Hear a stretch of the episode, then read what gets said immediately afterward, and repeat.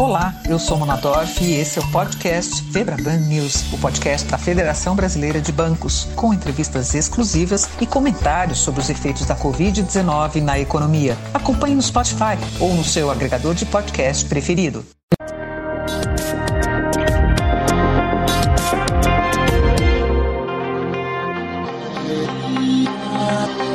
Olá, bem-vindo, bem-vinda ao painel que hoje discute a economia brasileira em tempos de coronavírus. Antes mesmo que a pandemia arrastasse os mercados mundiais, as perspectivas aqui não eram animadoras. Poucos ainda acreditavam numa retomada robusta do crescimento neste ano.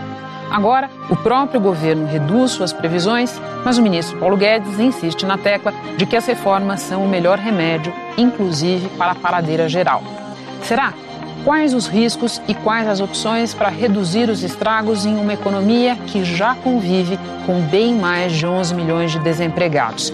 Perguntas que estão na mesa do painel para Marcos Mendes, pesquisador associado do INSPER, chefe da assessoria do ministro da Fazenda no governo Temer. Braulio Borges, economista do IBRE, da Fundação Getúlio Vargas e da LCA Consultores. Completando nosso trio de convidados hoje, Débora Freire, professora de Economia da Universidade Federal de Minas Gerais.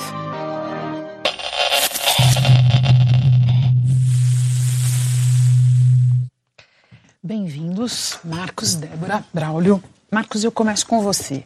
O governo encerrou a semana começando a esboçar o anúncio de algumas medidas voltadas para o caráter mais emergencial na economia da crise do coronavírus. É, como o governo ainda precisa detalhar melhor o que pretende fazer, talvez a gente possa começar é, discutindo aqui o que seria importante, o que seria mais emergencial fazer neste momento. Bom, é, a gente tem que partir do princípio que nós estamos com um grave problema de saúde pública. Portanto, nós temos que tratar esse problema de saúde pública.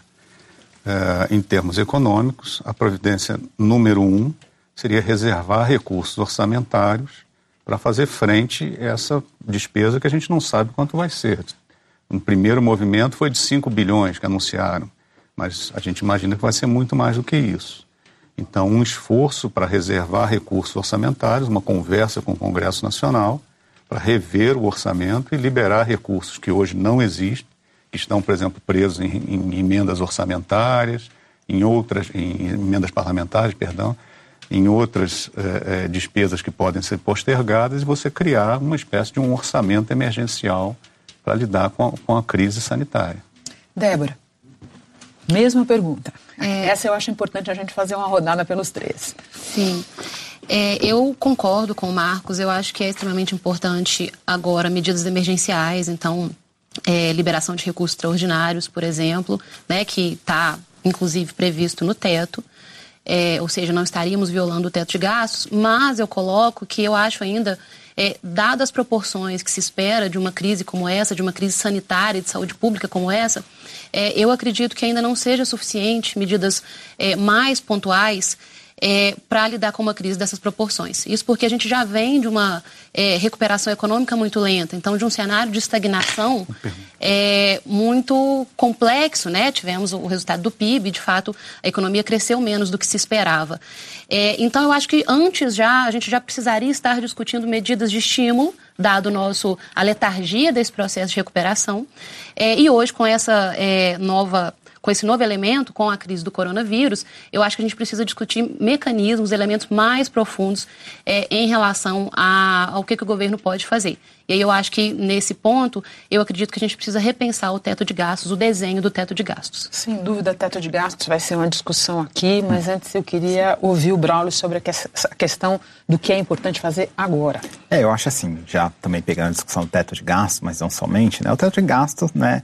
crédito extraordinário já está fora do teto, né? Esse é o típico caso de calamidade pública, uhum. né? Então dá para, né, eventualmente, né, gastar 5, 10, 15 bil, que for necessário para lidar com essa crise de saúde pública, sem descumprir a regra fiscal do teto de gás, né? E, em paralelo a isso, é preciso também tomar medidas administrativas. Né? O que a gente está vendo no resto do mundo é que você tem que ganhar tempo né, para evitar uma pressão muito forte concentrada no tempo sobre os sistemas né, de saúde público e privados. Né?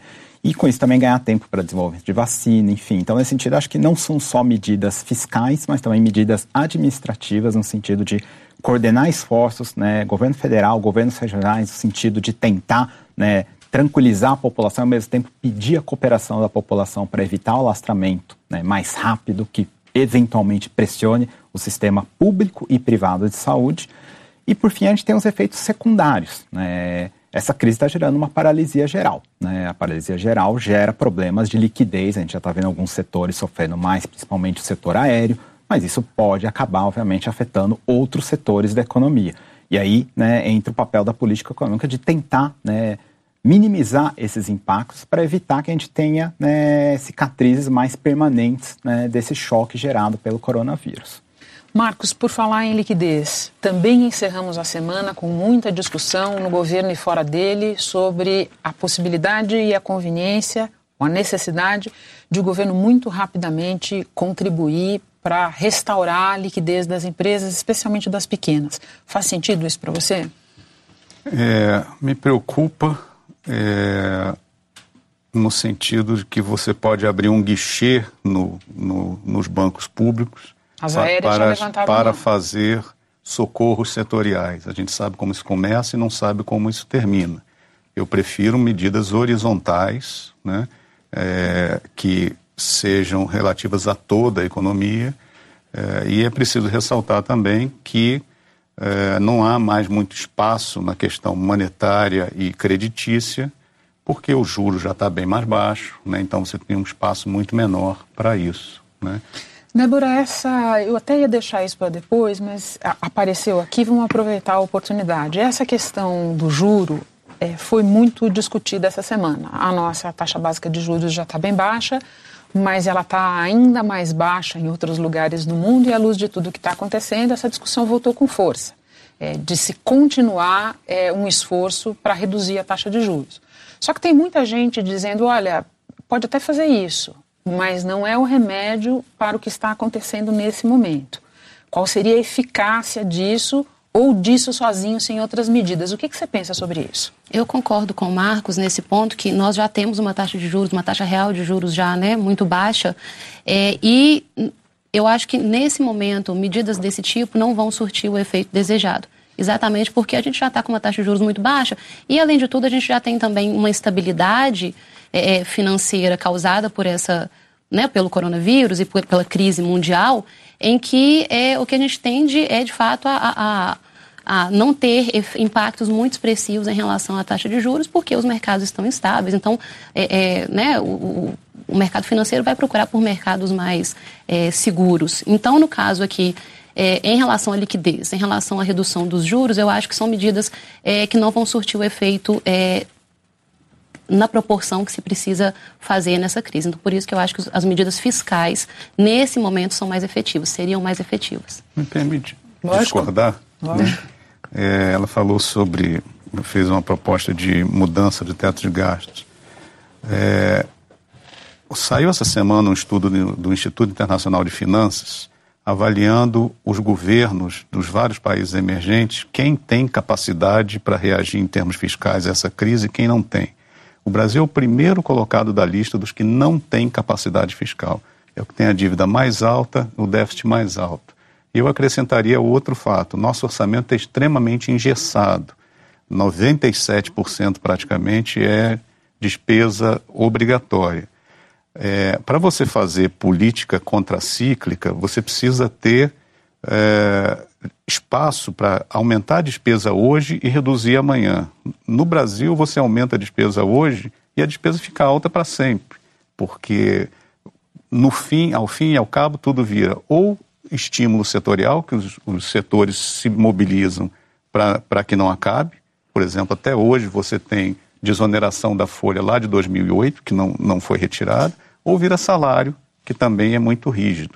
Então, o que a gente precisa fazer é exatamente ir na direção da chamada PEC emergencial, que diminui a despesa obrigatória e abre espaço para a despesa flexível, a despesa discricionária. Só assim, no futuro, nós vamos ter condições de fazer política contracíclica. Hoje, infelizmente, nós não temos condições de fazer política contracíclica no Brasil.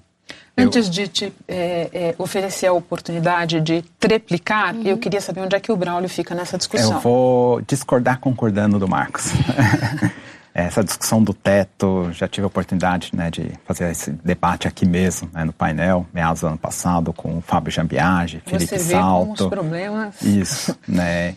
E assim, eu tenho muitas críticas com relação a este teto, né, e não relação a um teto de gastos, né? Acho que o teto de gastos brasileiro resolveu vários problemas, né? Ao sinalizar, ao explicitar o conflito distributivo, ao incentivar ganhos de maior eficiência, tudo isso o teto realmente introduziu né, no orçamento público brasileiro.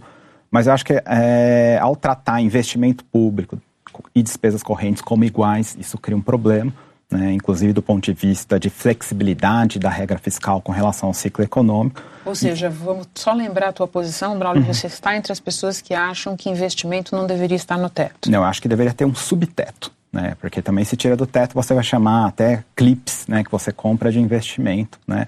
Tem que tirar o investimento e tem que ter uma governança né, para definir o que, que é investimento e principalmente quais são os investimentos que valem a pena. Né? Mas, enfim, em dito isso, né, já tenho uma posição crítica em relação ao teto, eu acho que mudar o teto, neste momento, pode ser contraproducente. Né, justamente porque a gente tem né, um ambiente político doméstico bastante conturbado, amplificando esses efeitos que a gente está vendo de fora, né, o choque financeiro, né, o choque de oferta negativo, né, em algumas cadeias de suprimento, choque de demanda negativo.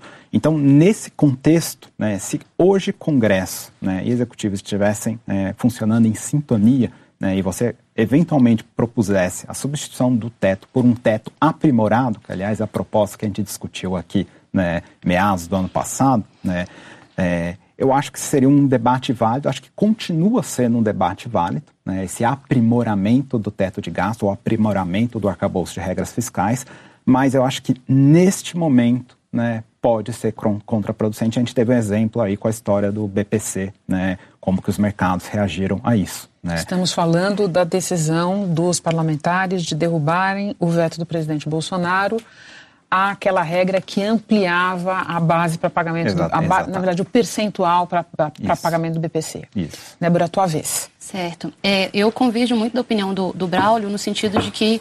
É, a primeira metade. Isso, a primeira metade, exatamente. É, não que eu não defenda uma regra de, de, de, gastos, eu acho que é imprescindível hoje no Brasil é, ter uma regra de gastos, mas as minhas críticas vão de fato também é, no mesmo sentido, ou seja, esse teto ele é, considera as despesas de forma é, homogênea, então a gente tem de fato uma compressão do investimento público que hoje, né, em relação à nossa é, crise, né, a, letargia da recuperação econômica, é, é muito complexo a gente é, perder investimento, na verdade, o, o, investimento público cair, reduzir. Então, a minha crítica vai de fato no desenho. Eu também, é, em termos de propostas, eu é, também proporia um subteto é, a minha opinião vai de que era, seria necessário um subteto para o investimento, ou seja, tratar investimento diferente de gasto corrente, colocar regras rígidas de fato para o gasto corrente, mas é, permitir algum crescimento real do investimento público. É, porque a gente sabe que é, investimento público, isso já é bem consolidado na literatura, ele tem multiplicador mais elevado. É, e eu acho que hoje a solução é, para a gente conseguir recuperar a atividade econômica é, de fato, a gente ter investimento em infraestrutura, aí já discordo um pouco também na questão setorial. Eu acho que tem setores que têm mais capacidade de impulsionar a nossa economia hoje. Então, construção civil, alguns setores, de fato, com poder de encadeamento maior. Então, é, a minha é, ideia, né, a minha proposta seria, de fato, a gente pensar um subteto para o investimento.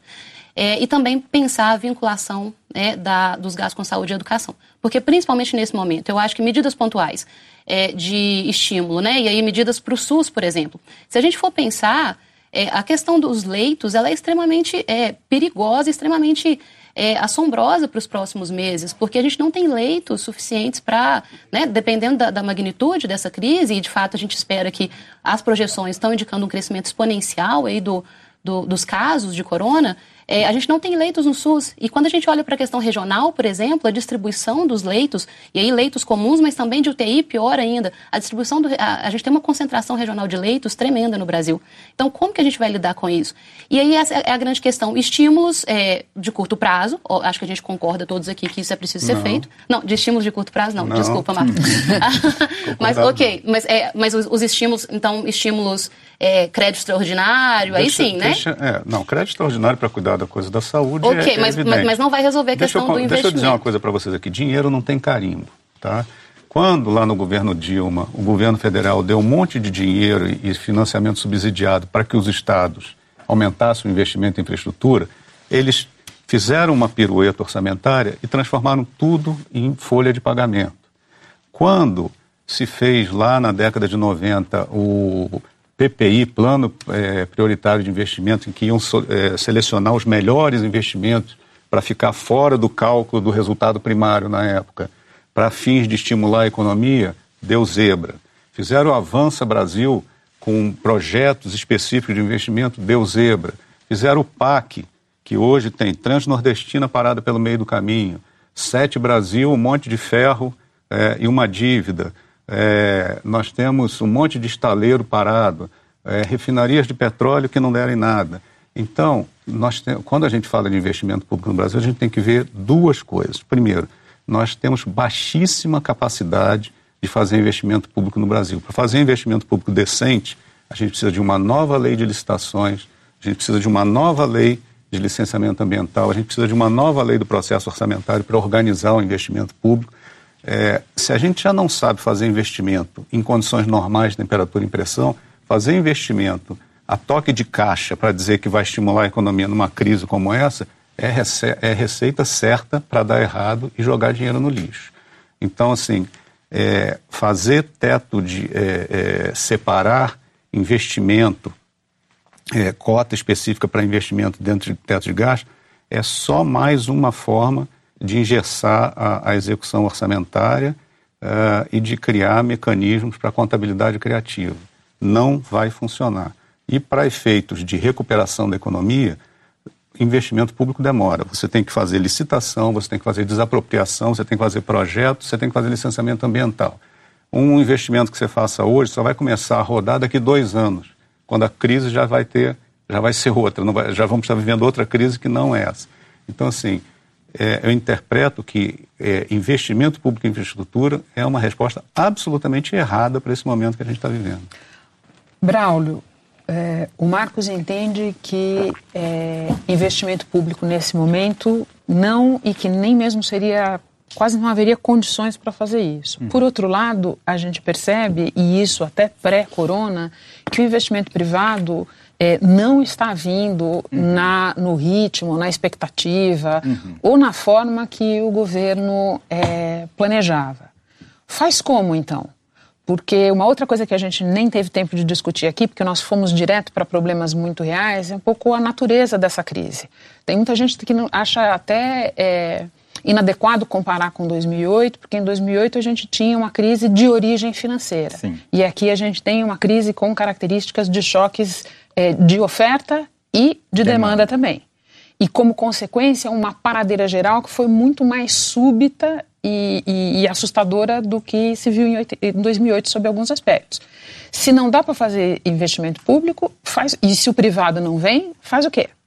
É, não, é complicado, mas assim, acho que operando, por exemplo, o Banco Central operando dentro do regime de metas de inflação, né, ele está aí caminhando para o quarto ano consecutivo de entregar a inflação muito abaixo da meta. Né? Então, acho que isso, inclusive, ajuda a entender um pouco da frustração com relação à retomada da economia brasileira antes mesmo dessa história do coronavírus. Né? Voltando lá atrás, né, se a gente volta a um mês atrás, quando saiu o PIBinho no Brasil, né, e essa história do coronavírus ainda não era tão alarmante na verdade, os mercados. o PIBinho faz menos tempo que saiu, mas Isso. na verdade o PIBinho já era, já era esperado, já estava desenhado exatamente. antes disso. Então, né, o que se discutia é por que, que a economia brasileira, né, mesmo com juros estando na mínima né, histórica, né, por que, que ela não reagiu? Né? Bem, a gente já tem uma pista importante quando a gente olha para uma inflação, né, três anos consecutivos caminhando para o quarto, abaixo da meta, principalmente se olhar as medidas de núcleo, que tiram alguns ruídos, né? Mas eu acho que é o seguinte, desde meados de 2016, como houve a transição política aqui no Brasil, houve uma aposta, né, eu digo aposta mesmo, nem expectativa, uma aposta de que as reformas, de que a agenda de reformas substituiria essas políticas de gestão do ciclo econômico, política monetária, política fiscal, né, dentre outras. Né, é, existia essa aposta, a agenda de reformas andou, óbvio que andou menos do que se gostaria, tiveram alguns ruídos no meio caminho, mas bem ou mal muita coisa foi aprovada. Né, e agora a gente está numa situação que a melhor reforma é sempre a próxima reforma. Né? E a economia não veio e as expectativas não vieram atrás, né? os animal spirits não se animaram. Óbvio que teve choque da Argentina, agora coronavírus, ruídos políticos também né, não ajudam né, para o empresário tomar as decisões. Mas o fato é que assim, a economia brasileira hoje tem uma deficiência de demanda. Isso é nítido pelo comportamento da inflação em relação às metas. Acho que Como que você de novo. É, não, mas assim, eu acho que né, a gente entra numa discussão cabeluda, né? Os economistas adoram falar do tal do hiato do produto, né? É, que Opa, é uma discussão... vamos traduzir hiato do é, produto para quem nos é, assiste. É, falando em bom português, é, é, o excesso de ociosidade da economia. O Brasil hoje tem uma taxa de desemprego né, de 11,5% em termos desses analisados se estima que o desemprego de equilíbrio no Brasil estaria entre 9 e 9,5. Né? Hoje, em média, um brasileiro está trabalhando 37, 38 horas semanais. Né? A gente sabe né, que muita gente gostaria de estar trabalhando 40 horas semanais. Então, tem subemprego de quem está ocupado, tem desemprego, gente que não está trabalhando. E a gente olha também para estoque de capital, essa é uma discussão polêmica também, mas a gente olha medidas de utilização de capacidade 5, 6 pontos, pontos percentuais abaixo né, do que seriam os níveis usuais de utilização. Então, quando a gente olha para várias medidas, né, a gente chega à conclusão né, de que tem um excesso de ociosidade na economia brasileira e o que atesta isso é o fato, como eu já disse aqui, vou repetir mais uma vez, né, a inflação brasileira, né, 3% em 2017, 3 e pouquinho em 2018. O ano passado, não fosse a história de carnes, lá em dezembro teria sido de 3. Neste ano, 3% de novo. E a meta, 4,5, 4,5, 4,25, 4. E isso é né? problema por quê? Isso é um problema porque isso significa que a economia brasileira não cresce no curto prazo por falta de demanda. Óbvio que você precisa caminhar com as reformas de maneira paralela para ir desenhando um longo prazo mais promissor né? porque só as reformas que vão melhorar o potencial de crescimento, de produtividade, melhorando o ambiente de negócios e, né, com isso, estimulando mais investimento. Mas essas coisas têm que andar paralelas. Né? E como eu disse antes, né, acho que desde meados de 2016 houve uma aposta de que só a agenda de reforma sozinha daria conta tanto de melhorar o longo prazo, né, e os agentes antecipariam aquilo né, bastante para o presente e já ficariam mais animados hoje para investir, para consumir. Eu tenho uma pergunta sobre reformas para Débora, mas antes eu quero dar a oportunidade para o Marcos de discordar. Na verdade, não é uma questão de uma aposta. Pode ter tido gente aí otimista dizendo que ia crescer 3% amanhã uhum. ou depois de amanhã. O fato é que nós temos um grau de distorção tão grande na economia brasileira, nós destruímos tanto a nossa produtividade, que hoje os, os, economistas, a maioria dos economistas, é, calcula o nosso potencial de crescimento abaixo, potencial de crescimento de longo prazo abaixo de 2%. Então você não constrói uma nação, você não tira uma população é, de uma situação de pobreza crescendo 2% no longo prazo. Então chegou a hora de, primeiro, corrigir o excesso de erros do passado, que nos jogou na maior recessão da história, e, ao mesmo tempo, fazer reformas que aumentem a produtividade e dê uma perspectiva de crescimento de longo prazo. É, você tem a opção de fazer uma política de curto prazo, tá bom, mas qual é o espaço fiscal que você tem para fazer essa política de curto prazo? Zero. É, como eu falei antes, o Brasil tá com, é, tem a maior dívida bruta em, é, no grupo dos emergentes, tem o maior déficit no grupo dos emergentes, tem o orçamento mais engessado. Como é que você vai fazer política fiscal num ambiente desse? Né? Não existe espaço para política fiscal no ambiente desse. Então não é uma aposta de que é, é, vai, vai, gerar crescimento a longo prazo. É a constatação de que, olha, sinto muito, temos muitos problemas e vamos crescer pouco nos próximos anos. É, e se a gente não fizer uma agenda é, de reformas, também no médio prazo vamos ficar estagnados. Não é uma questão de aposta, é uma questão de é, reconhecer a realidade e ver que nós estamos com uma economia muito travada. Eu é, discordo, Débora, mas aí a gente é. pode, eu posso Não, emendar eu, aqui, A né? minha pergunta para você, eu acho que te dá a, a, oportunidade de expor os teus pensamentos sobre isso, porque dizia a respeito especificamente à agenda de reformas. A, a palavra está pipocando aqui várias vezes e nos últimos dias até é, é, com o aquecimento da crise do corona, você tem se manifestado várias vezes nessa linha. Olha, é, é, a, a, o receituário de que a, agenda de reformas e só a agenda de reformas nos salvará, você acredita que não tem mais como sustentar é, essa ideia. Então eu queria, é, isso é uma discordância clara com o Marcos, eu queria que você expusesse isso, por favor. É, exatamente. É, eu acho que já, de fato, está na hora de. O Braulio ressaltou muito bem, é, e nisso eu discordo de fato com, é, com o Marcos, que as reformas não têm surtido o efeito que estavam se esperando. O Marcos falou que o efeito é mais médio prazo e longo prazo. Obviamente, reformas demoram para surtir efeito. Você tem um. Já são diferidas. É, tempo, você tem uma questão de realocação aí que isso vai demorar ao longo do tempo. Então, isso demora mesmo a fazer efeito. Só que o que, que era vendido e o que, que apareceu muito, até mesmo na mídia, era vendido né, para a população que, olha, vamos passar a reforma da Previdência é, que é, a, a economia vai crescer depois que a reforma da Previdência passar. E nós já sabíamos que isso não ia acontecer. É, a reforma da Previdência é extremamente importante. Passou, passamos uma reforma que, depois das mudanças que foram feitas nela, é uma reforma de fato que era necessária. É, mas é, não dava para dizer que, de fato, sem medidas complementares, a gente ia retomar o crescimento. É, aquela reforma sozinha ia dar conta de retomar é, a atividade econômica. Depois vem é, é, PEC. PEC emergencial, reforma administrativa.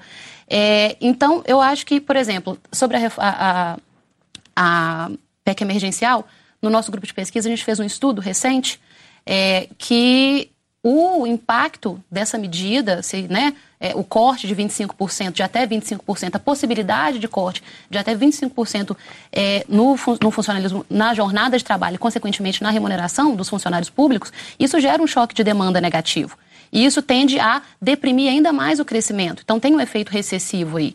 É, obviamente, a gente precisa é, de regras, mas hoje, com a economia crescendo tão pouco e com uma crise que tende a ter um impacto recessivo na nossa economia, é, a gente não pode aprovar agora uma medida dessa exatamente porque ela tem um efeito contracionista. Então, sobre as reformas, o efeito da reforma é contracionista. Eu acho que a, a, a ladainha, né, o, o, não ladainha, desculpa, perdão pela palavra, mas é, é, essa insistência de que a austeridade expansionista ela vai funcionar, eu acho que mesmo outros, na literatura mesmo, né, econômica, é, já se sabe que no curto prazo há, é, nós temos efeitos contracionistas importantes. Então a gente precisa, e quando a gente, a gente publicou também um, um, estudo sobre os impactos da reforma da Previdência, e o que a gente chamou atenção não era de fato que não se deveria reformar a Previdência, mas que medidas complementares, políticas é, anticíclicas deveriam ser tomadas concomitantemente, porque senão a gente ia aprofundar um efeito recessivo. Então, para mim hoje, apostar numa agenda só de reformas, a gente vai cavar um buraco cada vez maior.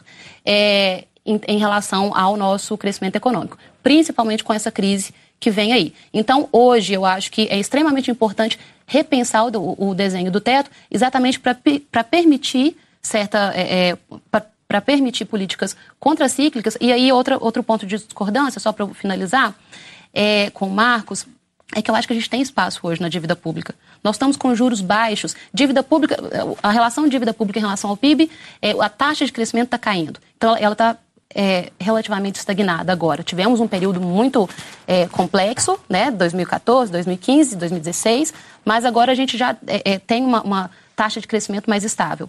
É, temos juros baixos, então o custo de financiamento da dívida para o governo hoje é baixo. Então, se a gente não usar um momento de retração da atividade econômica, de uma potencial recessão, para a gente fazer política contracíclica, que momento a gente vai fazer então?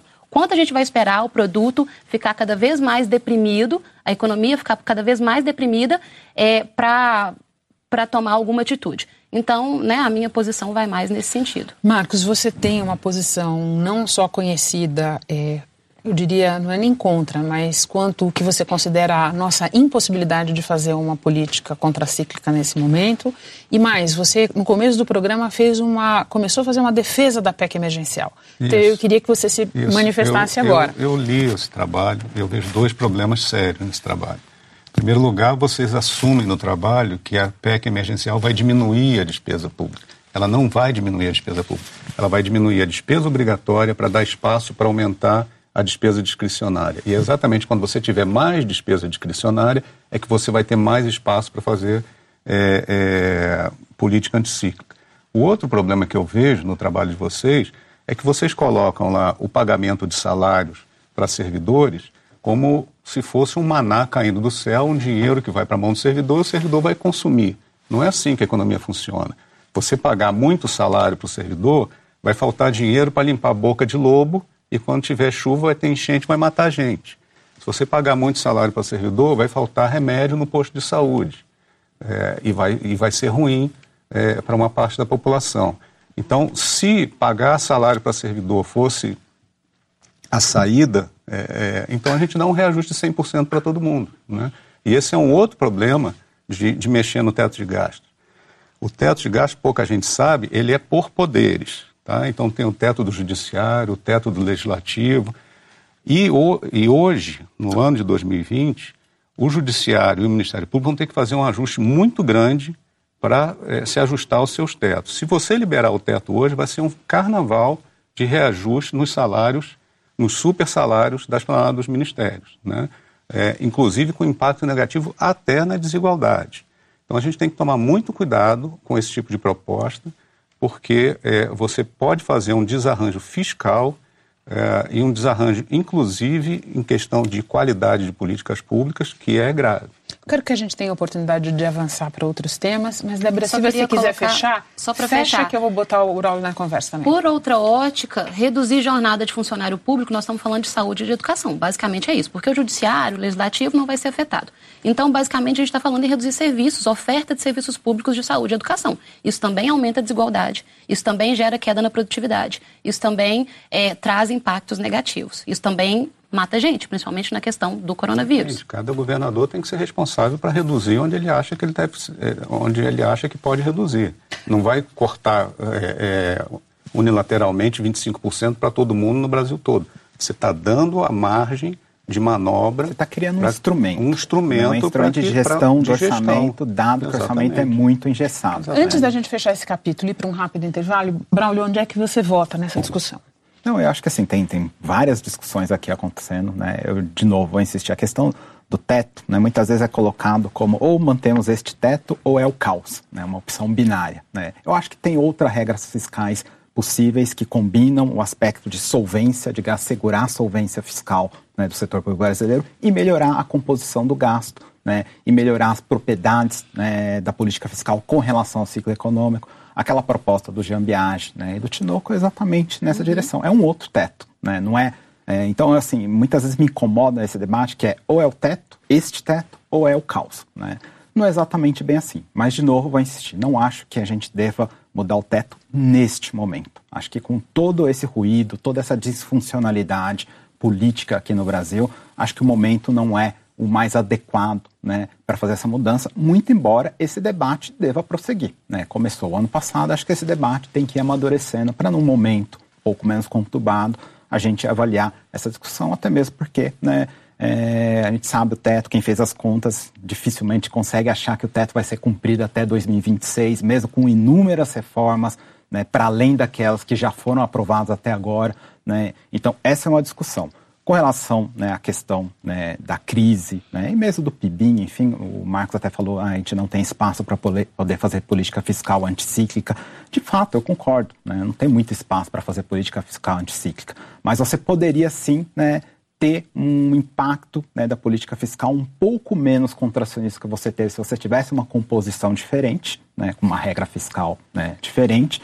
Né, mas admitindo que a gente não tivesse esse espaço mesmo, né, quem deveria ter surfado, vamos dizer assim, nessa onda, teria sido a política monetária. Né, e a política monetária não surfou essa onda. Como eu disse aqui antes e vou insistir mais uma vez, né, o que atesta que hoje a economia brasileira sofre também com um déficit de demanda, né, um excesso de ociosidade, é o comportamento da inflação vis-à-vis -vis as metas. Isso não quer dizer que a gente não tenha problemas de crescimento potencial baixo. Eu estimo até menos de crescimento potencial do que esses dois. Hoje a minha estimativa hoje está em torno de 1%. Né? E se nada for feito, vai continuar em 1% nos próximos 10, 15 anos, por, com demografia. Vai, vai Exatamente. Mas, Eu... isso, mas isso não. Mas esse debate, né, é, essa discussão não afasta né, o fato de que temos sim um problema claro, de excesso de demanda hoje no curto prazo. Né? E a gente precisa né, uma política econômica que lide com isso e não simplesmente só fique olhando para o longo prazo. Porque senão a gente cria um outro problema, desculpa insistir, o problema da fadiga de reformas. Você fala, não, é só a próxima reforma que é melhor, a próxima, a, próxima. a população começa a cansar, a população começa a votar né, em gente que vende né, o caminho mais fácil. Né? Então você tem que ter uma complementaridade entre a agenda de reformas e políticas de gestão do ciclo econômico. Sobre caminhos e sobre se a gente vai em alguma direção, essa conversa vai continuar, ela está muito boa, portanto você fique com a gente, a gente só vai fazer um rápido intervalo e volta já já com o Globo News Painel.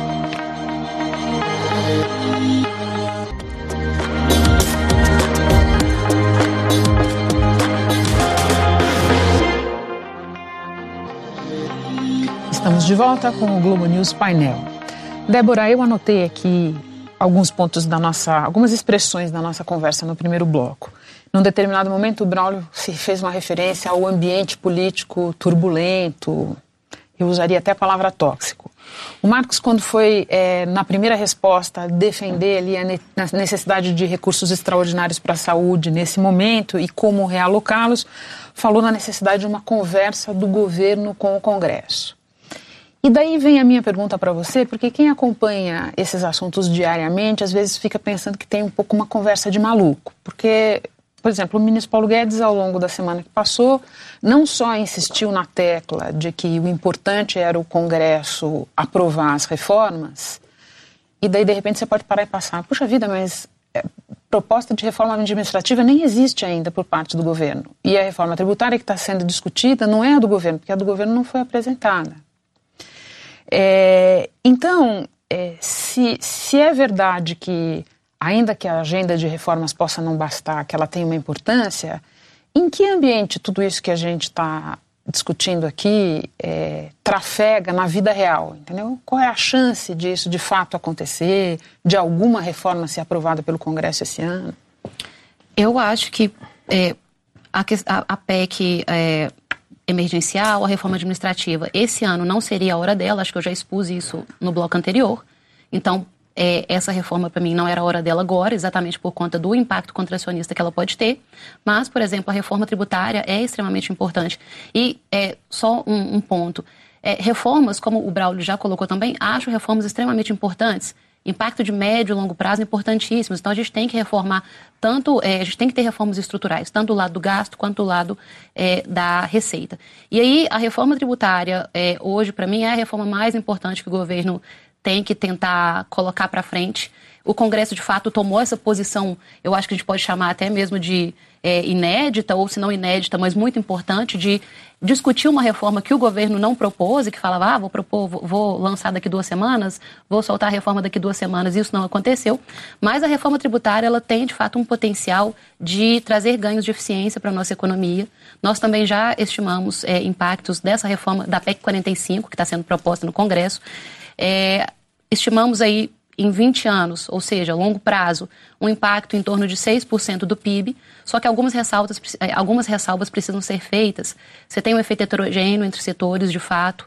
É, você tem um impacto é, na carga tributária, o pessoal está estimando uma alíquota de 25%, considerando impactos diretos e indiretos, e é isso que é muito importante é, considerar nos estudos, e eu acho que o que falta do governo é, é, muito isso. É apontar, olha, temos esses números, olha, a gente fez esse estudo, os números são esses, isso não vem. Vem uma, uma discussão de que, olha, é, a reforma precisa ser feita, mas não coloca para a sociedade, não coloca no debate o que, que ele, como que ele é, estimou aquilo, o, como que, é, é quais são de fato os números que aquilo é, podem gerar, as projeções.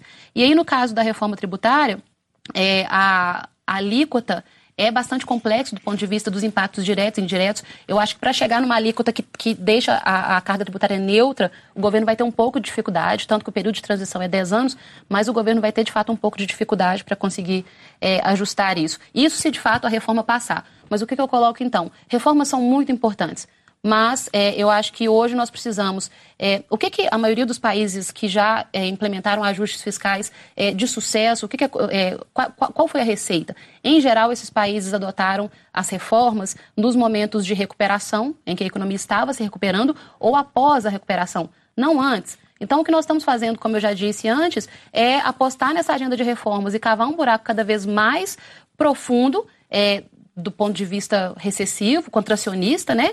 É, e é, mesmo os impactos das reformas vão demorar. E aí o que, que acontece? Se a gente hoje é, tem uma, uma, recuperação da atividade econômica, isso pode é, ajudar, inclusive, o, o, ajuste fiscal, o equilíbrio fiscal. Porque o que está acontecendo é, de fato, receita, é, receita, a receita não está crescendo e a gente hoje adota reformas, não adota medidas complementares, e aí as receitas não crescem e aí a gente continua com o resultado fiscal comprometido. É, então, acho que o governo, espero de fato que a reforma tributária avance no, no, no, a discussão sobre a reforma tributária avance, que o Congresso vote, mas acho que a gente tem que pensar um pouquinho em, em relação a uma melhora é, da questão é, de equidade da nossa, da nossa carga tributária, do nosso sistema tributário. Temos aí um sistema que privilegia muito os mais ricos, então a gente tem que também, na minha concepção, já que é para aproveitar um momento de reformas, a gente deveria aproveitar esse momento para também mexer nos privilégios é, da nossa tributação direta da renda. Marcos, você quer falar alguma coisa? Eu te é. mando a minha pergunta sobre isso. Não, eu tenho alguns pontos. Né? O Braulio falou, ah, tem um jogo que ou é esse teto ou não é nada. Na verdade, no mundo político é isso mesmo, porque se você levar a melhor proposta, mais racional do mundo para reformar o teto no Congresso, vai ser uma carnificina, que hoje já está todo mundo querendo acabar com o teto. Existem sete ações de inconstitucionalidade no Supremo, todas direto ou indiretamente é, patrocinada por associação de servidores do Judiciário e do Ministério Público. O próprio Poder Executivo está mandando medida provisória para é, manter receita fora do teto. Né? É, tem projeto no Congresso para que o dinheiro das concessões fique fora do orçamento. Então, assim, existe é, um conjunto enorme de interesses que, na hora que você botar uma para discutir uma proposta de mudar teto, vai ser uma carnificina, acaba. Tá? É só ver o que foi decidido com relação ao BPC essa semana que a gente vê qual é o, o, o espírito que, que existe na tramitação dessas matérias. A outra coisa que eu queria chamar a atenção é que está sendo feita uma confusão aqui, é muito comum que seja feita confusão entre reforma e ajuste fiscal. Reforma é muito mais do que ajuste fiscal. Ajuste fiscal é a condição necessária, inicial, para você é, fazer o país crescer. Nenhum país do mundo vai para frente se não houver a perspectiva, se houver a desconfiança de que daqui a 10 anos você vai ter uma crise da dívida pública porque aí ou vai ter um choque tributário, ou vai ter calote da dívida pública, ou vai ter inflação. Agora, você tem, a partir do momento que você faz o ajuste fiscal, que a gente não conseguiu consolidar ainda, ainda tem muito o que fazer para consolidar o nosso ajuste fiscal, tem, em paralelo, e já estão sendo propostas, várias reformas no mercado de crédito, é, de privatização, de abertura da economia, é, de acerto, não de uma reforma tributária, como está lá no Congresso, mas no dia a dia da tributação, reduzir o contencioso tributário, reduzir a complexidade da, das normas. Então, existe um cardápio enorme de medidas que o objetivo final é tornar o setor privado e o setor público mais produtivos e, portanto, mais capazes é, de, gerar, de gerar crescimento econômico. E, por fim, o que me incomoda muito é esse negócio. Estamos fazendo um monte de reforma e não está andando. Espera aí, calma lá. É, nós não só não estamos fazendo um monte de reforma, porque a tributária está parada, a administrativa nem fizeram, nem mandaram, a, a abertura da economia não andou para frente, a lei de licitações está parada, a lei de saneamento está parada. Então tem um monte de reforma que está parada. E não é só isso, tem um monte de contra-reformas que está entrando. Né? É, 13 terceiro BPC, aumento do BPC, tem uma proposta do Fundeb de extrema é, é, é irresponsabilidade da, da educação. Da de extrema irresponsabilidade fiscal caminhando fortemente no Congresso, é, propostas de é, aumento de transferência para estados e municípios na casa de centenas de bilhões de reais. Essa semana, é, o governador do, do, Rio de Janeiro veio com uma proposta de pegar o dinheiro dos fundos, que vai ser liberado na PEC dos fundos, é, para dar garantia para o financiamento, é, para refinanciamento da dívida dos estados. Isso, no fundo, é doar dinheiro para os estados. Então, assim, existe uma quantidade enorme de contrarreformas que eu suspeito que estejam andando mais rápido do que as reformas. Então, essa história de que reformamos, reformamos e não deu em nada, não é verdade. Nós temos uma dificuldade muito grande de avançar com essas reformas. Infelizmente, nosso tempo está quase acabando e então eu vou mandar para você, Braulio, a segunda parte daquela minha pergunta que tem a ver com o que eu chamo de conversa de maluco. Porque uma outra palavra que permeia toda a nossa discussão aqui é incerteza e desconfiança. O investimento privado não vem porque há incerteza, uhum. é, a recuperação não vem porque há desconfiança. É, o governo muitas vezes, é, aliás, vinha até o final da semana apontando fortemente o dedo para o Congresso nessa direção. Sim. Mas vamos esclarecer, quem é que está promovendo mais incerteza no momento? Eu acho que a incerteza hoje vem principalmente do executivo, né? Porque o executivo ele se nega a governar, né? ele se nega a fazer né, o que o presidencialismo de coalizão no Brasil exige, construir uma coalizão né, com uma maioria estável, de preferência, o que significa dizer compartilhar poder, né, para que né, você consiga fazer avançar as agendas de interesse do executivo no Congresso. É assim que sempre funcionou a política num regime político como o Brasil. E o governo atual, o executivo, se nega a fazer esse jogo. Né? Ele confunde boa política lembrando que, lembrando com que corrupção. esse jogo é, é mal visto por boa parte da população por bons ou maus motivos, né? Sim, é, mas é que tá, a gente não tem, não tem a, a boa ou a má política, não, não, existe a, a política velha, a política nova, existe a boa e a má política, né?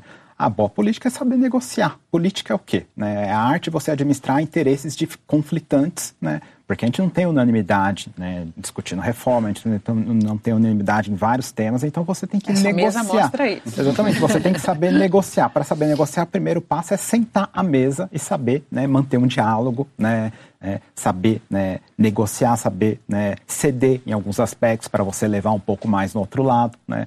E a agenda de reformas demanda isso. Né? Agora concordamos plenamente. Não, e, e, agora e, que mais... vocês concordaram, infelizmente o nosso tempo acabou. Então, mas meu, uma última palavrinha, né? Assim, eu acho que uh, não dá para, pelo fato das reformas não terem funcionado até agora, isso não, não atesta o fracasso delas. Uhum. Eu concordo, elas vão funcionar, né? A questão é que eu acho que elas não substituem, né? Uma política mais de curto prazo de gestão da demanda. E exigirão Concordo. um novo programa, porque o de hoje, infelizmente, vai ficar por aqui. Eu agradeço muito aos nossos convidados de hoje. Marcos Mendes, pesquisador associado do INSPER, Braulio Borges, economista do IBRE, da Fundação Getúlio Vargas e da LCA Consultores. Os meus agradecimentos também a Débora Freire, professora da Universidade Federal de Minas Gerais. Muito obrigada a você que ficou conosco até aqui. O painel volta no próximo sábado, às 11 da noite, e eu estarei te esperando.